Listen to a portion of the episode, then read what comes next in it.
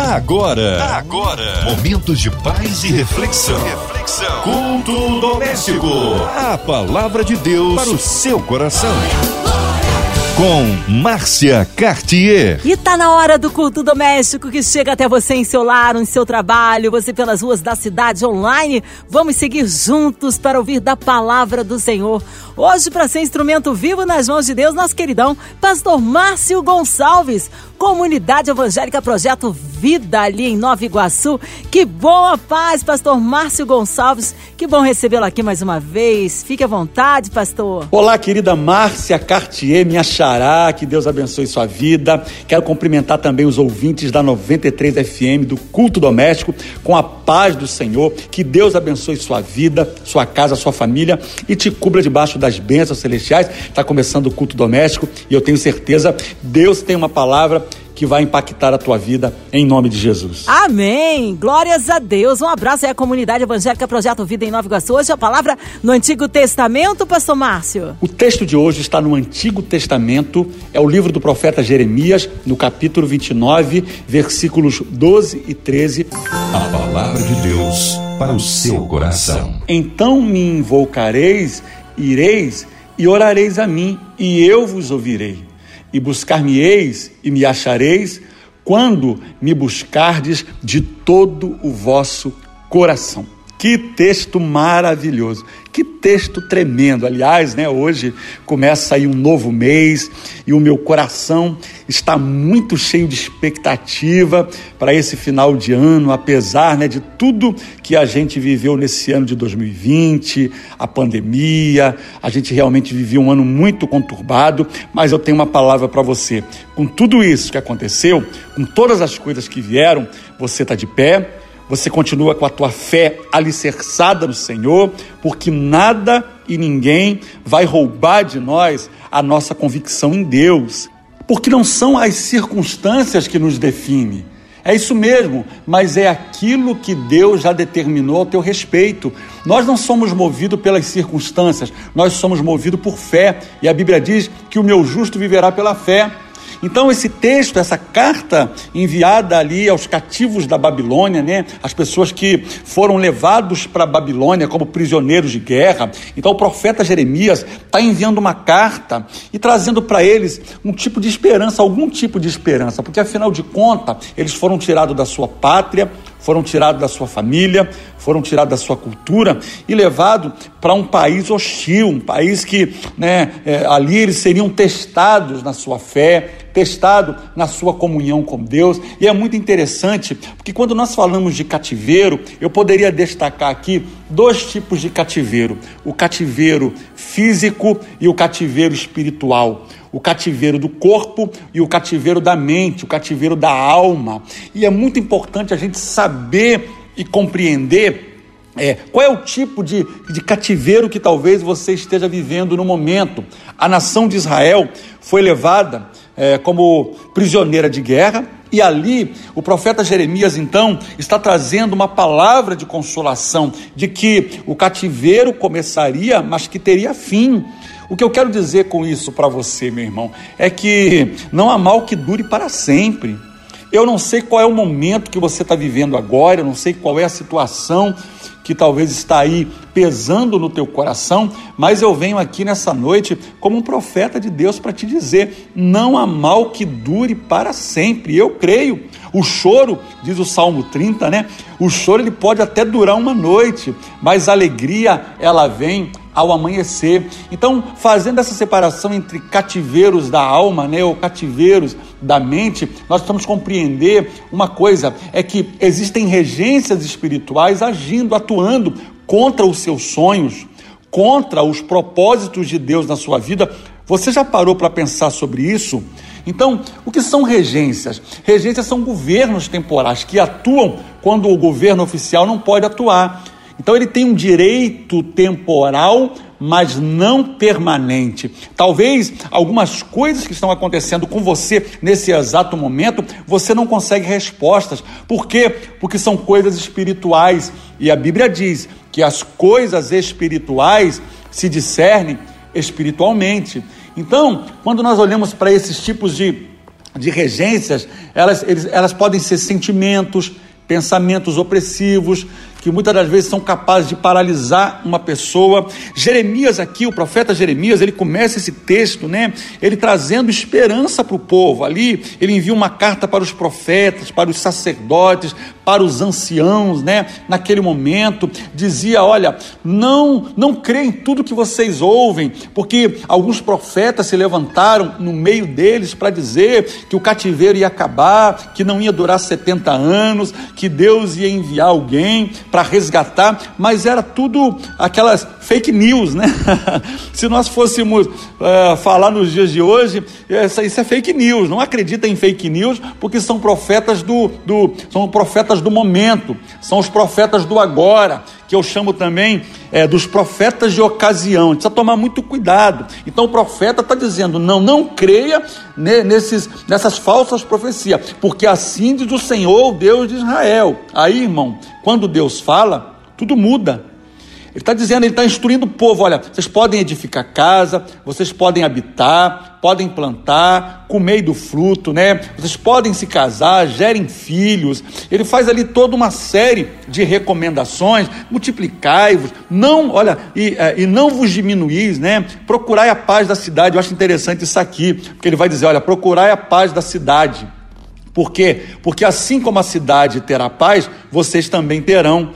Né? Aí ele vai dizendo: não vos engane, porque é, muitos falsos adivinhos vão aparecer falando, dizendo que tiveram sonhos, ah, não é nada diferente do que a gente está vendo hoje, né, irmão? Porque ó, ele está dizendo no versículo 9: eles profetizam falsamente em meu nome, não os enviei, diz o Senhor.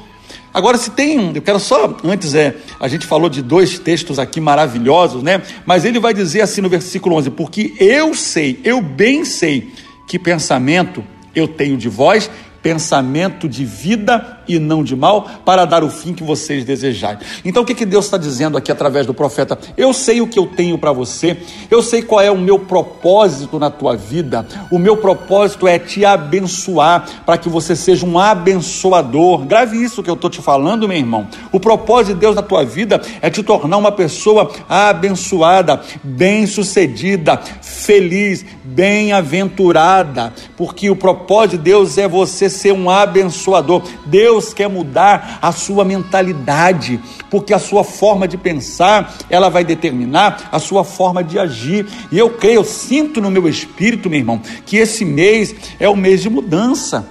É o mês de você se agarrar às promessas de Deus. Você é daqueles que se move pelas circunstâncias ou pelas promessas? O que move o teu coração? Então eu sinto que Deus, a gente ainda está aí praticamente no início do mês de dezembro, independentemente do que aconteça ao meu redor, Deus já disse ao teu respeito: eu sei o que eu tenho para você, irmãos. Ninguém consegue pegar Deus de surpresa, Ele sabe quem você é. Você é filho amado, você não é filho esquecido. Você não é filho abandonado.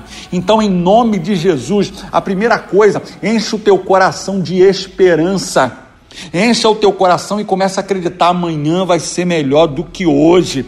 Hoje não deu certo, mas amanhã eu creio. Deus vai usar alguém, Deus vai criar de alguma maneira uma situação para que eu possa sobressair, para que eu possa sair dessa condição que a vida me colocou.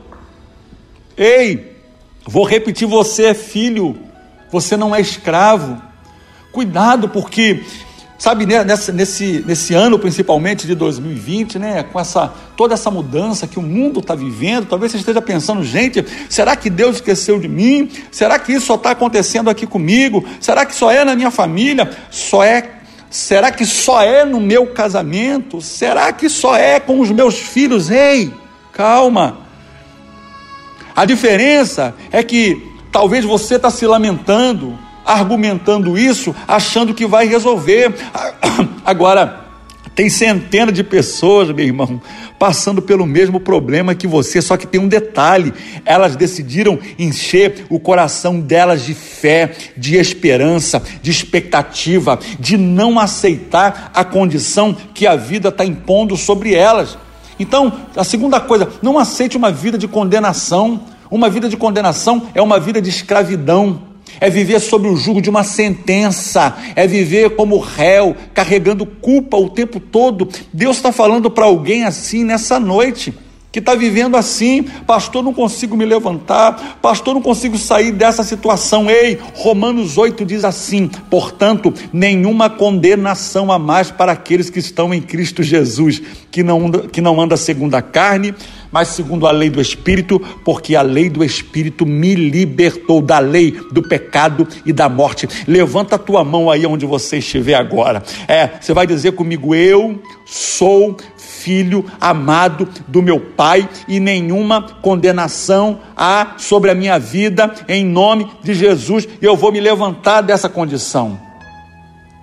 Cuidado, a frustração, sabe, é o tema do momento. Todo mundo já viveu ou vai viver uma frustração na vida. Agora, deixa eu te dizer uma coisa: uma coisa é viver frustrado, a outra é ser frustrado. Há uma diferença muito grande. Olha, olha a palavra que o profeta está dizendo, então me invocareis, né? Eu sei o pensamento que tem de vocês, pode ficar tranquilo. Aí depois ele vai dizer, então vocês vão me invocar e vão orar a mim e eu vos ouvirei. Olha, aí onde você está agora. Você pode levantar a tua mão, você pode fechar os teus olhos, né? Eu não sei se você está aí de repente dirigindo o carro, não fecha não. Mas se você está aí de repente numa penitenciária, num leito de um hospital, talvez você esteja aí na guarita de um prédio, né? Talvez você esteja aí na portaria de um prédio, na, na guarita fazendo segurança, no teu carro ouvindo essa palavra, e talvez você está afastado de Jesus, talvez você se decepcionou com alguém, talvez você parou, parou. E é tudo que o inimigo queria.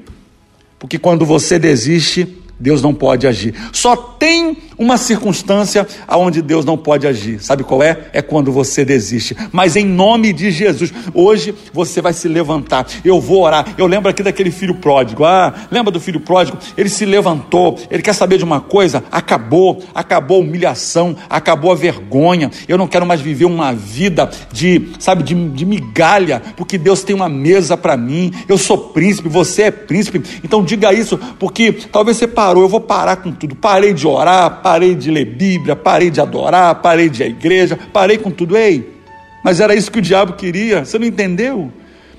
Ei, mas era isso que o diabo queria, que você parasse. Só que ele, só que ele não sabia que hoje você ia ouvir essa palavra que essa palavra ia entrar no teu espírito, que essa palavra, essa palavra vai queimar. Tem gente que vai sentir essa palavra queimar no teu coração aí agora. Sabe o que, que é isso? É o Espírito Santo voltando para casa novamente. É o Espírito Santo novamente dizendo para você: Ei, eu estou aqui, você não está sozinho. A oração, Tiago diz que a oração de um justo, ela pode muito nos seus efeitos. O poder de uma oração é devastador no mundo espiritual. Então comece a invocar agora. É o que ele está dizendo, ó. Então invocareis, ireis e orareis a mim, e eu vos ouvirei. Você tem um Pai que te ouve, você tem um Deus do céu que te ouve. O teu clamor não é em vão. Aquele povo estava ali, você imagina, né? Aquele povo no meio de um cativeiro, vivendo distante da sua casa, da sua família. Qual era a expectativa do coração daqueles homens? Nenhuma, frustração. Ah, mas quando a palavra de Deus vem, ela preenche o vazio. Quando a palavra de Deus entra, ela cria em nós uma força, né? Como diz lá o texto de Paulo, eu não te dei um espírito de timidez, de covardia, mas eu te dei um espírito de coragem, de ousadia. Que Deus nessa noite te batize, meu irmão, com esse espírito de ousadia para você vencer, para você se levantar, para você orar. Começa orando aí agora. É, começa já clamando agora, porque a tua oração agora ela já pode chegar no trono da graça de Deus e você vai ver o que Deus vai fazer. Aí Jeremias vai dizer: Buscar-me-eis e me achareis quando vós me buscares de todo o vosso coração. Eu quero repetir isso aqui, olha, é de todo o vosso coração. Deixa eu te fazer uma pergunta: os seus planos saíram como você esperava? Claro que não, algumas coisas, né? Principalmente esse ano de 2020, que está tudo diferente. Agora, deixa eu te dizer uma coisa: a frustração ela pode ser um evento ou uma condenação eterna, você que decide. Eu vou repetir para você entender: a frustração pode ser um evento ou uma condenação eterna. Quem decide é você. Você precisa decidir o que te move: são as circunstâncias ou são as promessas que você carrega? Claro que são as promessas de Deus, é a promessa que você carrega, é isso que move a tua vida, é isso que move o trono de Deus. Agora, o que se refere a aprendizado, o que, que nós aprendemos nesse período de provação? Né, nesse período todo que a gente está vivendo em 2020. Porque o, o, que determina quando se apresenta a necessidade é o que eu fiz quando ela ainda não existia. É, você sabe que existe um ditado interessante que os, os sábios, quando eles avistam as nuvens carregadas, eles já vestem os seus mantos. O que, que é isso? É planejamento, é preparação, é estar tá pronto para aquilo que pode vir. Agora, irmão, deixa eu te dizer uma coisa: decida ter esperança. É, decida ter esperança. Esperança é aquilo que eu espero. A esperança é como um estabilizador mental, emocional, é como uma âncora de equilíbrio. Esperança é ter uma atitude, mas que atitude, pastor? Bíblica é ter uma atitude de fé. É uma atitude de fé enquanto está todo mundo dizendo que não vai dar, enquanto está todo mundo dizendo que não, não tem como, enquanto está todo mundo profetizando ao contrário, você se move por fé, porque a fé ela é firme fundamento das coisas que não se veem, mas que se espera. Fé que se vê não é fé. Então a gente está num ambiente justamente onde a nossa fé tem sido provada, meus irmãos. É a hora de você, de fato, estabelecer na tua vida quem será o Senhor do teu destino. Será que você vai deixar que as pessoas determinem na tua vida aquilo que você vai ser? Você sabe muito bem que você é a média das cinco pessoas que você convive com ela. Por isso que eu digo aqui para as pessoas aqui, minhas ovelhas abençoadas, tome cuidado com os relacionamentos, tome cuidado com as pessoas com que você se envolve, Tome cuidado porque pessoas influenciam pessoas. Então você é a média das cinco pessoas que você convive. Se você anda com pessoas que andam profetizando o caos, se você anda com pessoas negativas na sua, na sua linguagem, pessoas desanimadas, desistidas, cuidado, porque você pode muito bem ser influenciado por essas pessoas. Claro que você é o profeta da esperança, você é o profeta de Deus, você não é o profeta do caos. Então a esperança, ela deve ser, ela deve ser algo proposital no meu coração. A esperança, sabe o que é esperança? É conseguir enxergar o caminho, mesmo num, naquele dia de um nevoeiro denso. Como você descendo aqui no Rio de Janeiro, a gente tem a Serra de Teresópolis, Serra de Petrópolis. Eu me lembro de uma vez de descer a terra, a Serra de Teresópolis, mas era um nevoeiro tão denso que a gente não conseguia enxergar dois metros na frente. Era algo assim que eu nunca tinha visto na minha vida. E hoje me veio essa lembrança. E mesmo assim, com cuidado, pisca-alerta ligado, né, com todos os cuidados ali, devagarinho, a gente conseguiu concluir o percurso. O que eu quero dizer para você é isso: mantenha o teu foco, o teu foco em Deus o teu foco na promessa. Buscar-me-eis e me achareis quando vós me buscares de todo o vosso coração. Ei, a hora é agora. Então me invocareis e ouvirei. Por que que às vezes essa essa às vezes é a última opção nossa? Como assim, pastor? Por que que muitas pessoas só recorrem a Deus assim na última instância? Sabe, só vão procurar Deus depois que já procurou o amigo, depois que já procurou o conselheiro, depois que já procurou o pastor, até no meu caso, depois que já procurou lá o pai, a mãe. Por que, que não seria o inverso? Porque, na verdade, antes de procurar qualquer coisa, buscar qualquer outra resposta, primeiro eu vou para o altar de Deus. Primeiro eu vou buscar Deus. Primeiro eu quero ouvir o que Deus tem a dizer sobre esse assunto, sobre essa situação. É isso mesmo. Deus está nos chamando para intimidade buscar de todo o coração e encontrá-lo. Deus não é aquele Deus que quer viver, sabe, escondido, não ser achado, não ser encontrado, não. O véu do templo já foi rasgado. Quando Jesus disse lá, meu irmão, está consumado, sabe o que aconteceu? No mundo espiritual e no mundo físico, o véu do templo foi rasgado e a Bíblia diz que nós temos acesso ao Pai. Deus não quer ficar atrás da cortina num relacionamento de ficção. Não, Deus quer um relacionamento real. Deus quer um relacionamento de intimidade. Deus ele quer cuidar de você. Deus quer cuidar da tua vida, da tua casa, da tua família, do teu sonho, do teu casamento. Olha, olha a situação que você está vivendo nesse momento. Você abandonou o propósito de Deus, abandonou tudo, abandonou sua família. Ei, eu quero dizer para esse homem que está me ouvindo aí agora, volta para tua casa casa, volta para o teu lar, para a tua família que Deus lhe deu. Cuidado, Em nome de Jesus, consolide os teus filhos. Jesus está voltando, meu irmão. O que a gente está vendo acontecer no mundo são sinais, não é a volta ainda, são sinais que estão se cumprindo.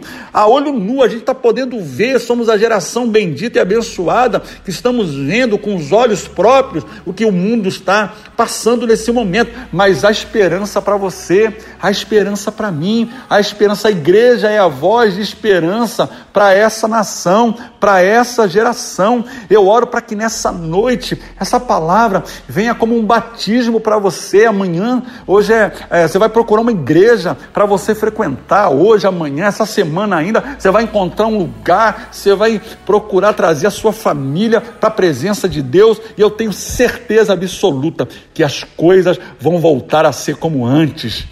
Você tinha alegria, você tinha paz, alegria, gozo no espírito. Você era aquela pessoa, né, que todo mundo olhava para você. Eu não consigo entender de onde vem tanta alegria. Era o Espírito Santo, a presença de Deus. E talvez em algum momento você se afastou, mas Deus está dizendo: olha, ainda nesse mês, olha, está faltando aí pouco menos de um mês para o ano acabar. E eu quero você de volta na minha presença. Eu quero você de volta para as minhas promessas, em nome de Jesus. Quero deixar essa palavra para você nessa noite, que o Espírito Santo de Deus, o consolador, o conselheiro, possa falar ao seu coração em nome de Jesus. Glória a Deus. Aleluia, glórias a Deus. Está aí uma palavra abençoada com o nosso pastor Márcio Gonçalves.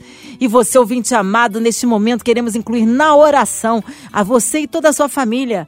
Você que está aí, talvez encarcerado, talvez acometido de uma doença Talvez esteja aí num hospital ou numa clínica, Deus conhece a sua necessidade, com o coraçãozinho enlutado, passando por alguma adversidade financeira, familiar, seja qual for a sua necessidade, vamos colocar no altar do Senhor, colocando as nossas igrejas, nossos pastores, missionários em campo, pastor Márcio Gonçalves, sua vida, família e ministério, nossa equipe da 93 FM, nossa irmã Invelise de Oliveira, Marina de Oliveira, Andréa Mari Família, Cristina Xister família, nosso irmão sonoplasta Fabiano e família, minha vida. Vamos orar, nós clamamos um Deus de misericórdia, colocando a cidade do Rio de Janeiro, nosso Brasil, autoridades governamentais na presença do Senhor. Pastor Márcio Gonçalves, oremos. Pai, em nome de Jesus, nesse momento eu quero me juntar a centenas e centenas de pessoas que nesse momento está conectado aqui nas ondas da 93 FM,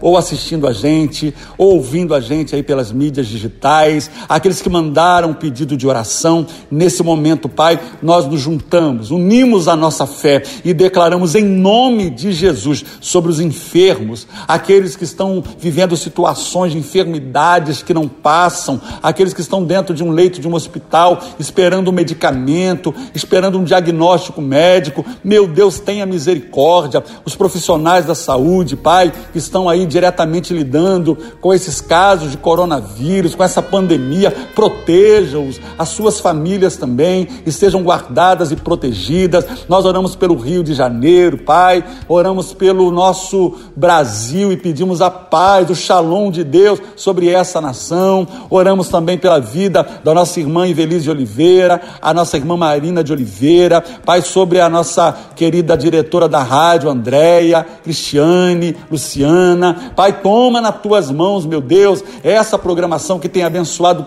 tantas famílias, tantas pessoas ao redor do mundo. Nós oramos também, Pai, pela paz de Jerusalém, que haja paz entre as nações da terra. Nós declaramos declaramos: Maranata, hora vem, Senhor Jesus, buscar o seu povo e já te agradecemos. Amém e amém. Glória a Deus. Amém. Glórias a Deus. Vai dando glória, meu irmão. Recebe sua vitória. Deus é tremendo. Ele é Deus. Deus é fiel e ele opera o impossível na vida daquele que crê. Pastor Márcio Gonçalves, é sempre uma alegria recebê-lo aqui no Culto Doméstico. Um carinho especial à comunidade evangélica Projeto Vida ali em Nova Iguaçu.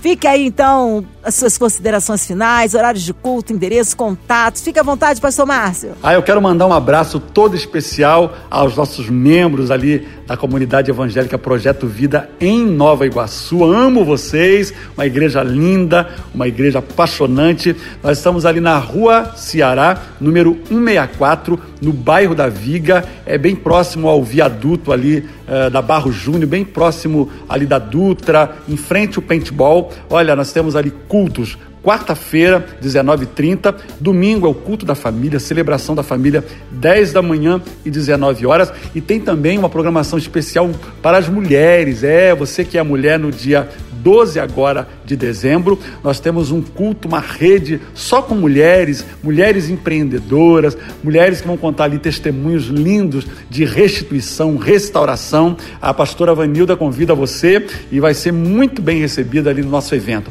Quero mandar um beijo para meus filhos, Lucas, Felipe, Mari Emily, para minha nora Lorena e o meu netão Zion, tá esperto demais. O Zion, com um ano de idade, já botou gesso no pé. Orem por mim, irmãos.